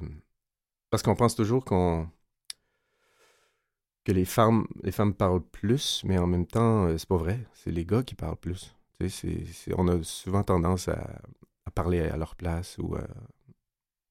Ça fait que c'est ça. C'est de, ça m'aide euh, à réfléchir à, à ça. Puis, euh, puis- parce que on, comme il y a beaucoup d'humour dans la pièce, on rit. Ouais, c'est une comédie noire. Oui, c'est ça. Mais on rit beaucoup de leur comportement. Puis, euh, mais euh, euh, souvent, on rit jaune parce que on, encore là, on évite à pointer du doigt. Mais euh, c'est souvent soi-même qu'on reconnaît. Mhm. Euh, c'est pour qui cette pièce-là? C'est pour, euh, c'est pour tout le monde. C'est, autant pour, ben, c'est, c'est pour, c'est vraiment pour tout le monde. Autant les hommes que les femmes, parce que les femmes, euh, ils ont juste envie de monter sur scène puis de leur fermer la gueule.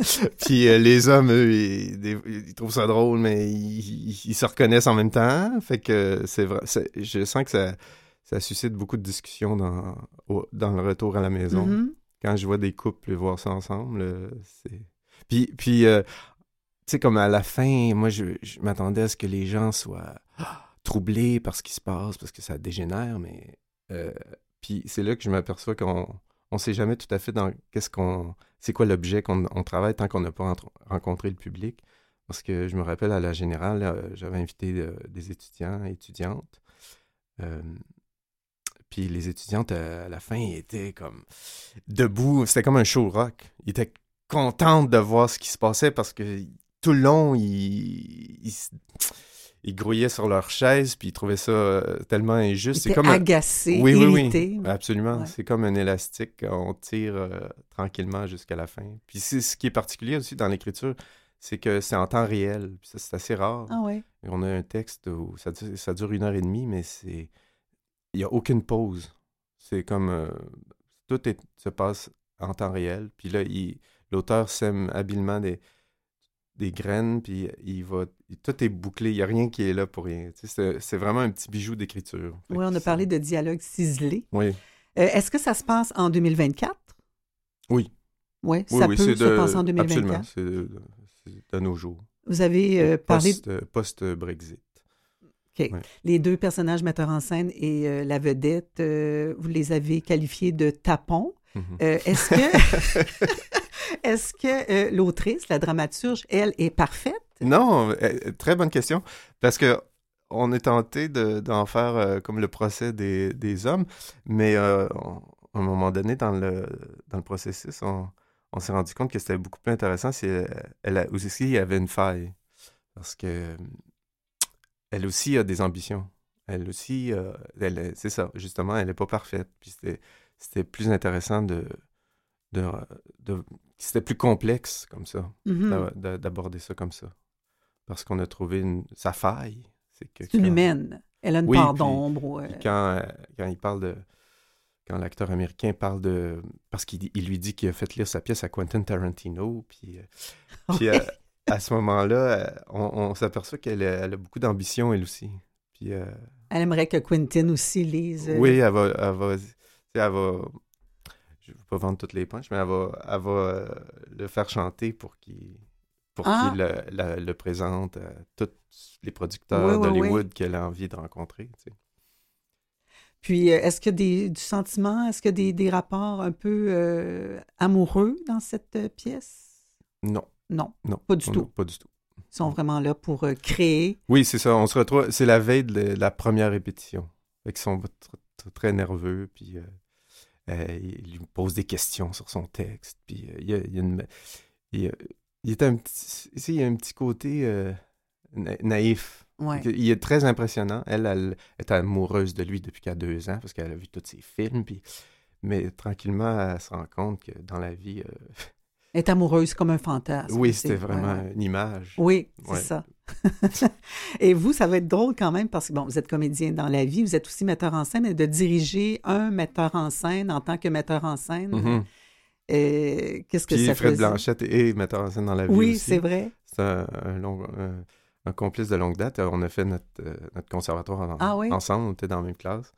Euh, puis, ben, c'est ce qui est intéressant aussi dans la pièce, c'est que lui, comme metteur en scène et directeur artistique, il a des répliques comme quoi il a, il a fait sa- il a bâti sa carrière en découvrant des textes irlandais, écossais. Fait que de faire ça à la licorne, c'est comme une belle, une belle mise en abîme. Oui, oui. Dans le décor, il y, a, il y a des affiches de théâtre qu'on a mis que lui a probablement monté. Puis une de ces affiches-là, comme par hasard, ça a été produit au Unicorn Theatre. Oh, OK. Ça comme- rime. Oui, c'est vraiment comme une belle mise en abîme. Et Maxime Denomé, est-ce que vous aimez également de manière égale, égale le métier de comédien et le métier euh, et celui de metteur en scène? Oui, oui, je pense que c'est- comme la ville et la, et la campagne. On dirait que j'ai- besoin des deux. Oui. Oui, ben, j'apprécie beaucoup la, la direction d'acteur euh, de plus en plus. euh. J'enseigne aussi euh, dans les écoles de théâtre. Puis j'aime, j'aime ça, euh, euh, guider l'actrice ou l'acteur à trouver le, le bon ton, le, le bon rythme. C'est vraiment, euh, c'est vraiment une passion. C'est, c'est facile. Donc, Ah, c'est oui. naturel Oui, chez vous. c'est ça. J'ai pas l'impression de travailler. Wow. Je- oui, Est-ce je que vous ense- Oui, c'est sûr, c'est un privilège. Est-ce que vous enseignez là où vous avez étudié, c'est-à-dire au conservatoire? Oui, Oui. oui, absolument. Avec justement Frédéric Blanchette, on se partage euh, le cours de jeu en première année. On a chacune une session. fait que- J'imagine que vos étudiants et étudiantes euh, seront euh, curieux d'aller voir ce que vous avez à proposer à la licorne. Ouais, oui, absolument. Alors, les dates du 6 au 24 fri- février à Montréal, donc euh, au Théâtre La Licorne. Ensuite, au Théâtre Alphonse Desjardins du 29 février au 2 mars et à la Maison des Arts de Laval, 7 mars. On parlait de la pièce All-Star American. Vous nous avez donné envie de nous déplacer ou nous redéplacer. Moi, j'avais vu la pièce en 2021 et j'avais passé un très bon moment. J'avais ri jaune aussi. Oui. Merci- beaucoup, Maxime Denomé. Merci à vous. Puis euh, bon succès avec cette pièce. C'est- bonne continuation, devrais-je dire. Ouais.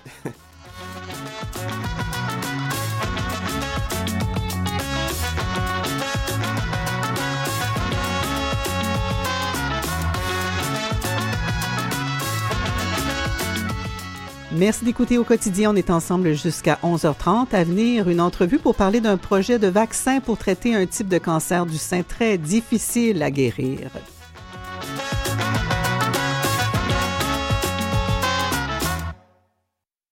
Avec Hélène Denis.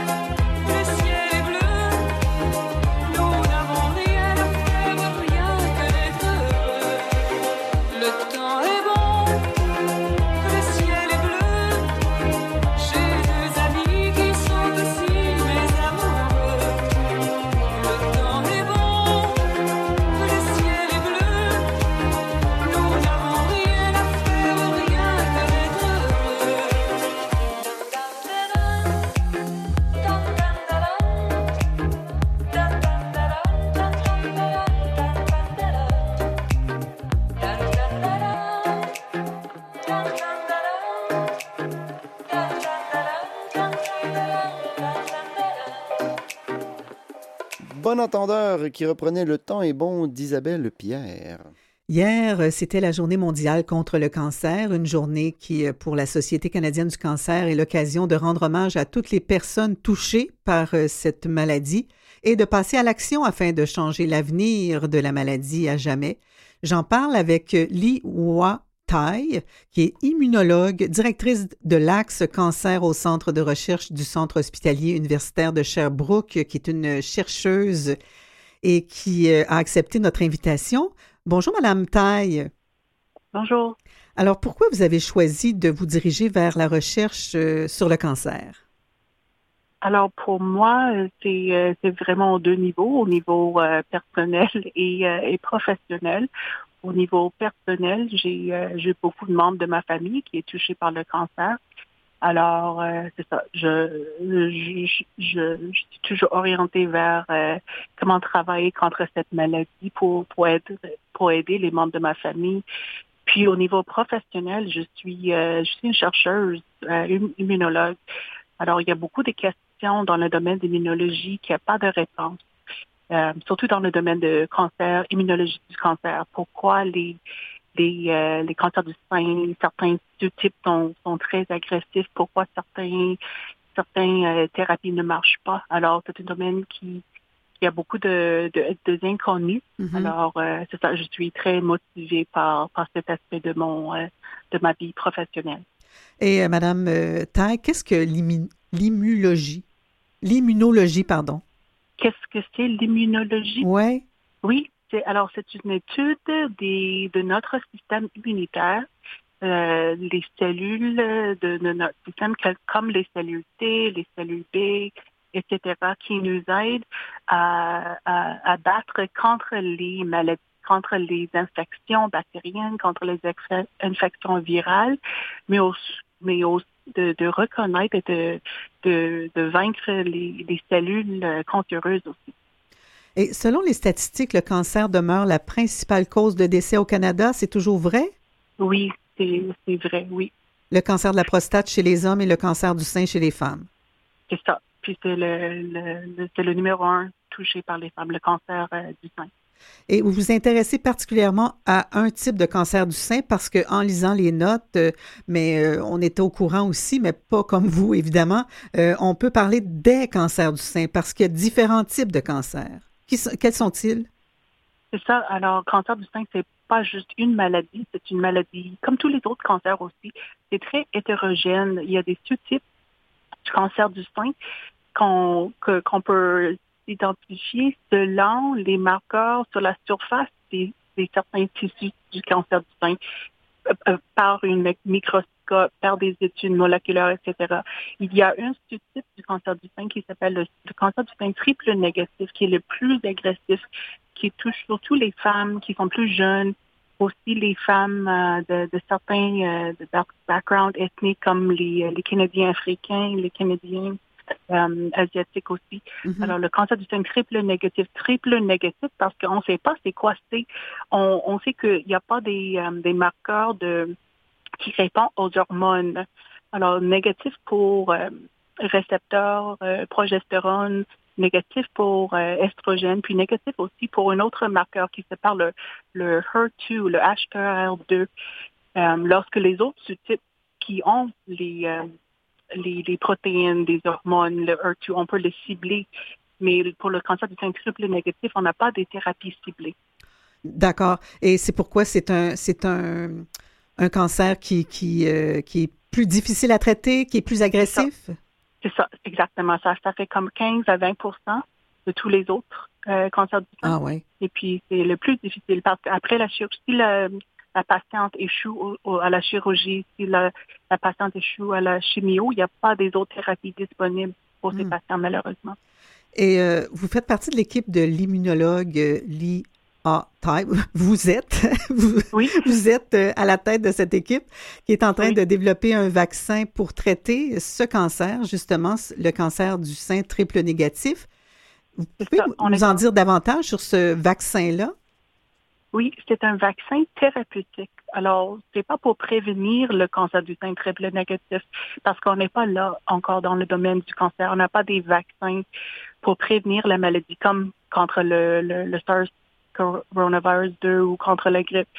Dans le domaine du cancer, malheureusement, on a seulement des vaccins pour prévenir la métastase. Euh, alors, thérapeutique. Alors, c'est ça. C'est c'est un vaccin. Quand on, on fait encore des études chez les animaux, euh, puis dans les autres études dans le laboratoire chez les cellules, pour essayer de, de, de euh, prévenir et de réduire les- la récurrence, les récidives, les métastases triple négatifs. Est-ce que ça fait longtemps que vous travaillez sur ce vaccin? Ça fait euh, six ans que j'ai été recrutée à l'Université de Sherbrooke comme professeur. Alors, ça fait, euh, c'est- ma septième année euh, maintenant pour, pour diriger mon propre équipe de travail sur un, un vaccin thérapeutique. Ah oui. Euh, Voyez-vous un, un progrès? Est-ce que vous voyez que le vaccin euh, va pouvoir être utilisé dans les prochains mois, prochaines années? Alors, euh, pas dans les prochains mois. Non, malheureusement. Mais, mais non. Et puis, honnêtement, pas dans les prochaines années non plus, parce que la recherche, c'est quelque chose qui prend beaucoup, beaucoup de temps, beaucoup de ressources.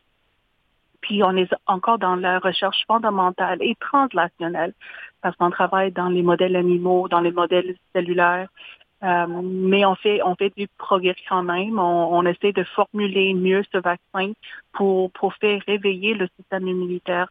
Et puis dans les dans nos souris, dans les modèles animaux, on peut voir que oui, on peut prévenir euh, les métastases dans les poumons après qu'on établisse le, le, le cancer dans, dans le sein des, des animaux. Et puis, on sait encore qu'on peut donner ce vaccin d'une façon euh, hétérologue. On peut donner comme... On, on est inspiré par euh, les, vaccins euh, contre les maladies infectieuses. Alors, on essaie de, donner comme un prime puis un boost pour essayer de, augmenter encore le système immunitaire après la première dose. Et euh, ce, vaccin, donc, sur lequel vous travaillez pour traiter le cancer du sein triple négatif, pourrait-il servir pour traiter d'autres types de cancers? Oui, exactement. On est en train de, de, de formuler, d'écrire un vaccin personnalisé. Euh, ça veut dire qu'on on prend le, le matériel qui vient, vient de chaque patient individualisé, puis on travaille avec des cellules cancéreuses sortir du patient ou sortir des, des animaux pour, pour, euh, pour les réinjecter comme un vaccin euh, dans le, le même le, le, le- même animal. Alors, si ça marche dans les cancers du sein triple négatif, ça peut marcher dans les autres cancers du sein, dans les autres sous-types, et même encore pour les autres cancers, pour les autres tumeurs euh, solides, comme la prostate, euh, le colorectal, etc. Et vous travaillez avec euh, combien de personnes autour de vous dans votre équipe? Alors, j'ai une équipe euh, des, des postdocs, des étudiants au niveau gradué, alors les, les, les doctorants, les maîtrises, puis aussi des étudiants au niveau euh, bac- baccalauréat aussi. Alors, aussi des professionnels de recherche. Euh, puis, je collabore beaucoup avec les cliniciens, bien sûr, et avec les autres collègues qui sont des, des scientifiques, des chercheurs aussi. Et qui finance vos recherches? Alors, ma recherche est financée par le, la Société du, du, la Société canadienne du cancer, la Canadian Cancer Society, Mhm. spécifiquement pour ce vaccin, et puis aussi par le IRSC, l'Institut de recherche euh, euh, de la santé du Canada aussi. Et euh, vous avez dit que ça ne serait pas dans, un, dans quelques mois ou dans quelques années. Dans combien de temps vous pensez que ce, ce vaccin sera prêt? On envisage, euh, on espère, entre 7 à 10 ans que, que, que c'est... euh, parce que maintenant, c'est aux étapes translationnelles. Les prochaines étapes, c'est de tester dans les plus gros animaux pour approcher encore plus chez les humains, puis aussi pour tester dans les cellules humaines aussi. Alors, euh, c'est ça. Honnêtement, probablement entre 7 et 10 ans. Donc, vous envisagez 2031-2034.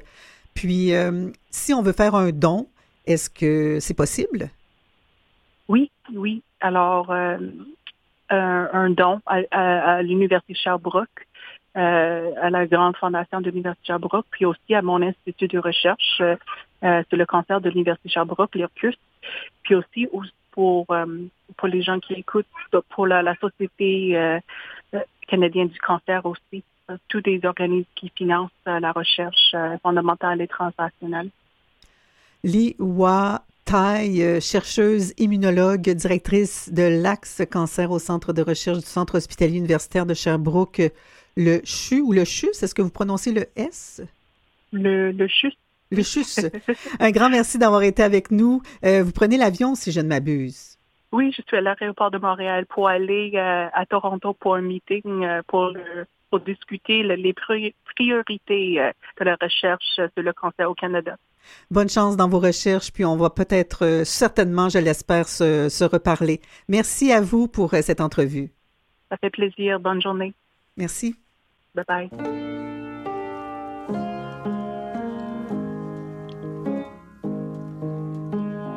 As-tu donné ton cœur à tous les Tom Cruise? Ou es-tu resté prise au fond d'une gamme de blues Tout n'est pas réglé comme du papier à musique. C'est plus souvent de l'origami. As-tu besoin d'un ami?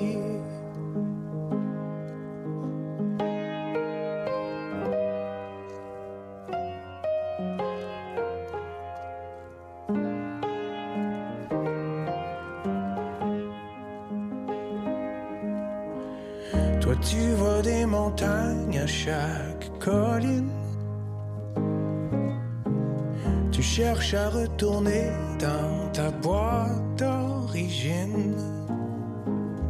Et tu replies la carte n'importe comment. C'est plus souvent de l'origami. As-tu besoin d'un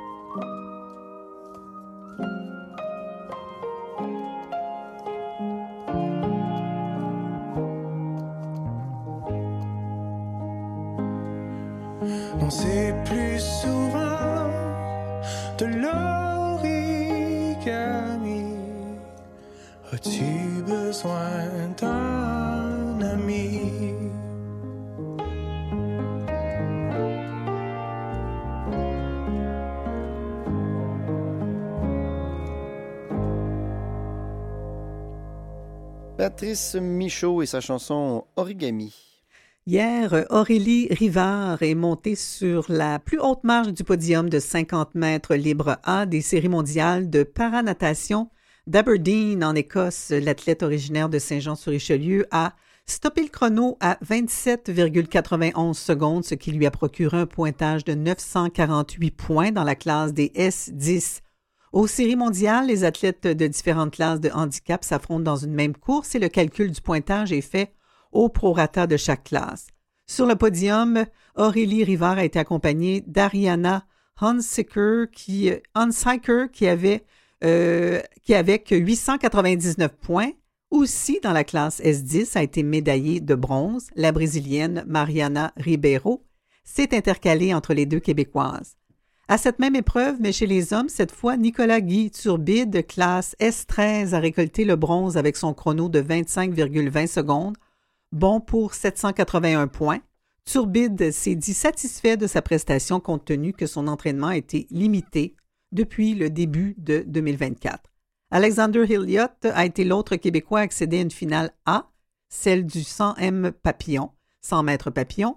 Le paranageur de classe S10 a pris le septième rang avec ses 726 points. Et pour sa part, Philippe Vachon, S8, a pris part au final B du 50 mètres libre et du 100 mètres papillon, deux courses où il s'est classé cinquième.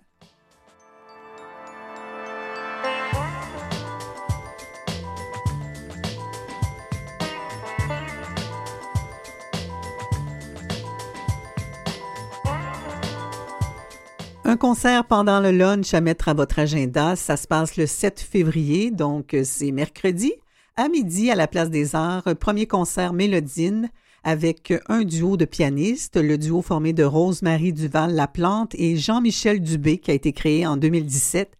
Tous les deux diplômés du Conservatoire de musique de Québec, le duo s'est distingué tant au Canada qu'à l'international.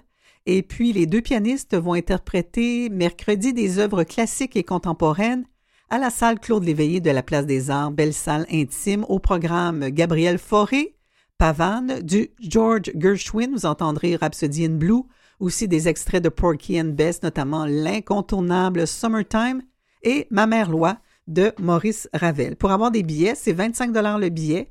Vous pouvez aller sur le site de promusica.qc.ca, promusica.qc.ca. Le concert commence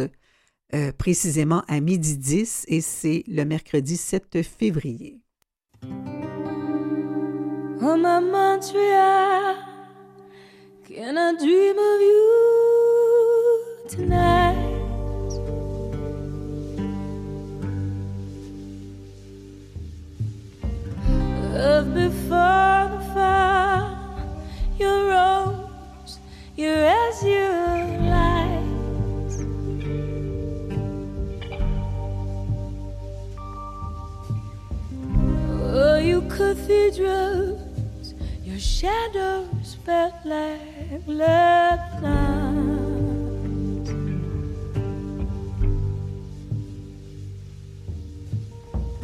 I was a child, Montreal. You would not let me come too high. To reminisce on the times before there were just so few of them, of them. The jackal came and spring took me when I was still so young, so young. The mind of a child has oceans wide and a thousand millenniums. And the city was my sky and stars, les fenêtres de l'infini.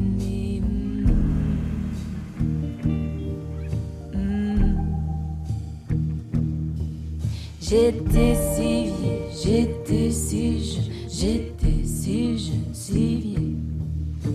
Les yeux de l'enfant voient tout, voient tout, voient tout, voient tout, tu sais. La lumière d'appeler sur les arbres, la pourriture dans la plus blanche mare, la sagesse bouleversante, la sagesse cœur brisant, sagesse de l'enfant, cœur brisant, cœur brisant.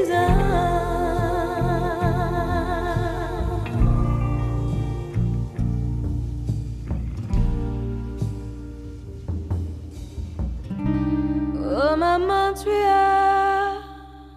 Can I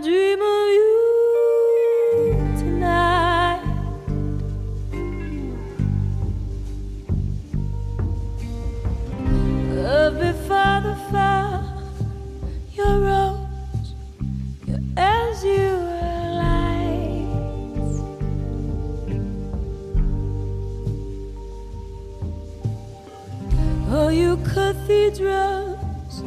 Your shadows fell like loving arms.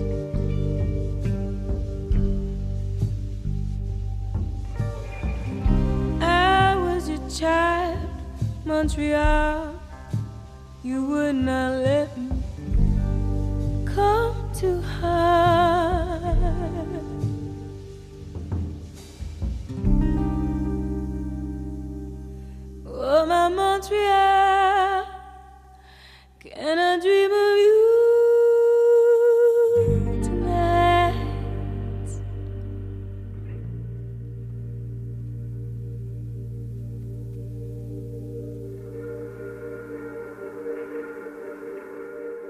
La pièce Montréal ou Montreal d'Alison Russell. Pour la quatrième année de suite, des artistes québécois ont brillé à la plus importante remise de prix en Amérique hier quand Yannick Nézet-Séguin et Alison Russell, qu'on vient de vous offrir en chanson, ont remporté chacun un prix Grammy. Pour le chef d'orchestre, il s'agissait d'un quatrième triomphe en trois ans au Grammy. Il a été récompensé pour Blanchard Champion Champion du jazzman Terence Blanchard dans la catégorie du meilleur enregistrement d'opéra. Il a dédié sa victoire à son mari, Pierre Tourville. Je souhaite à tout le monde un mari ou une épouse comme lui. Pierre, c'est pour toi et c'est pour toi, Terence, a lancé le lauréat sur place pour y cueillir son trophée. Yannick Nézet-Séguin a échappé l'autre Grammy qu'il convoitait, celui de la meilleure performance orchestrale. Et cité dans quatre catégories, Alison Russell a mis la main sur le Grammy décerné à la meilleure performance d'American Roots pour sa chanson Eve Was Black. On aurait aimé ça vous la faire entendre, mais elle dure quand même six minutes et le temps nous manque. Il s'agit de son premier Grammy en carrière, elle qui avait été nommée quatre fois en 2022 et 2023. Russell a remercié son ami Brandy Carlile d'avoir ouvert les portes de l'industrie à des artistes comme moi, a-t-elle dit. J'aime notre communauté, tout l'Americana, chacun d'entre nous, toutes les couleurs, tous les âges, toutes les capacités, toutes les orientations, tous les genres. C'est pour tout le monde et je vous aime tous, a dit l'autrice, compositrice, interprète reconnue aussi pour son activisme. Elle était aussi citée dans les catégories de la performance Americana, de l'album Americana et de la chanson American Roots pour la chanson et l'album The Returner. Rufus Wainwright, dont les services avaient été requis à titre de présentateur, a été coiffé par la grande Johnny Mitchell pour le Grammy du meilleur album folk. Sur scène pour y recevoir son 13e Grammy en carrière, la super vedette Taylor Swift a encore fait l'événement quand elle en a profité pour annoncer la sortie d'un nouvel album en vue d'avril. Et pour revenir sur Johnny Mitchell, elle qui a 80 ans, a offert une prestation que je n'ai pas vue, mais j'ai vu quand même quelques extraits et ça me semble absolument euh, bouleversant. Elle a chanté son chef-d'œuvre Both Sides Now avec euh, toute cette euh, voix qu'elle a aujourd'hui, plus basse, mais très, très habitée. Et une autre performance qui a fait beaucoup parler, c'est Tracy Chapman, euh, qui était euh, aux côtés d'un autre Combs. Je me souviens plus son prénom, mais euh, il a repris cette chanson Fast Car de Tracy Chapman. Ils ont fait un beau duo. Et puis Céline Dion, qui est apparue en fin de soirée. Céline qui a fait son retour triomphal sur la scène du show business à la cérémonie des prix Grammy hier soir, à la toute fin du gala. Elle a présenté le Grammy de l'album de l'année à Taylor Swift 14 mois après avoir annoncé qu'elle devait mettre sa carrière sur pause parce qu'elle a le syndrome de la personne raide. Elle a été chaleureusement applaudie par la foule dont Taylor Swift, Olivia Rodrigo et Miley Cyrus. Tenue secrète, sa présence au Grammy avait été ébruitée plus tôt durant la soirée quand un journaliste l'avait filmée dans les couloirs du crypto.com Arena à Los Angeles mais heureusement, la plupart des gens n'étaient pas au courant. Et euh, Céline Dion avait l'air bien, avait l'air très heureuse. Et comme je le disais en début d'émission, elle a parlé de, son prix qu'elle avait remporté, le même que Taylor Swift a remporté hier, celui donc de l'album de l'année. Elle, c'était il y a 27 ans. Et euh, ça a été un prix euh, qui a été remis à l'époque par euh, Diana Ross et Sting.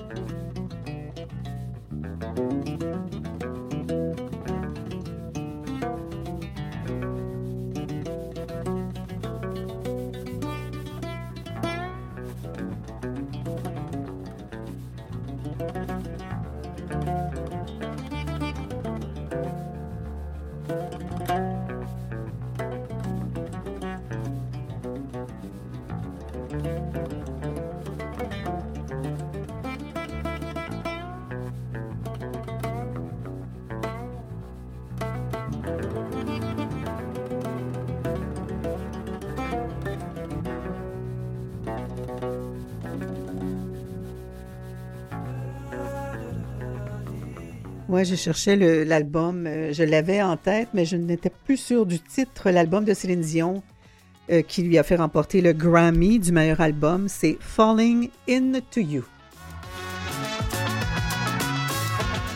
C'est tout pour aujourd'hui. Un grand merci d'avoir été à l'écoute. Merci Mathieu Tessier. Merci aussi aux recherchistes Méliane Fafard et Marianne Loche. Ici Hélène Denis qui vous souhaite une agréable journée à notre antenne. N'oubliez pas de sortir, mais habillez-vous chaudement et mettez un peu de crème solaire. à demain à 9h30.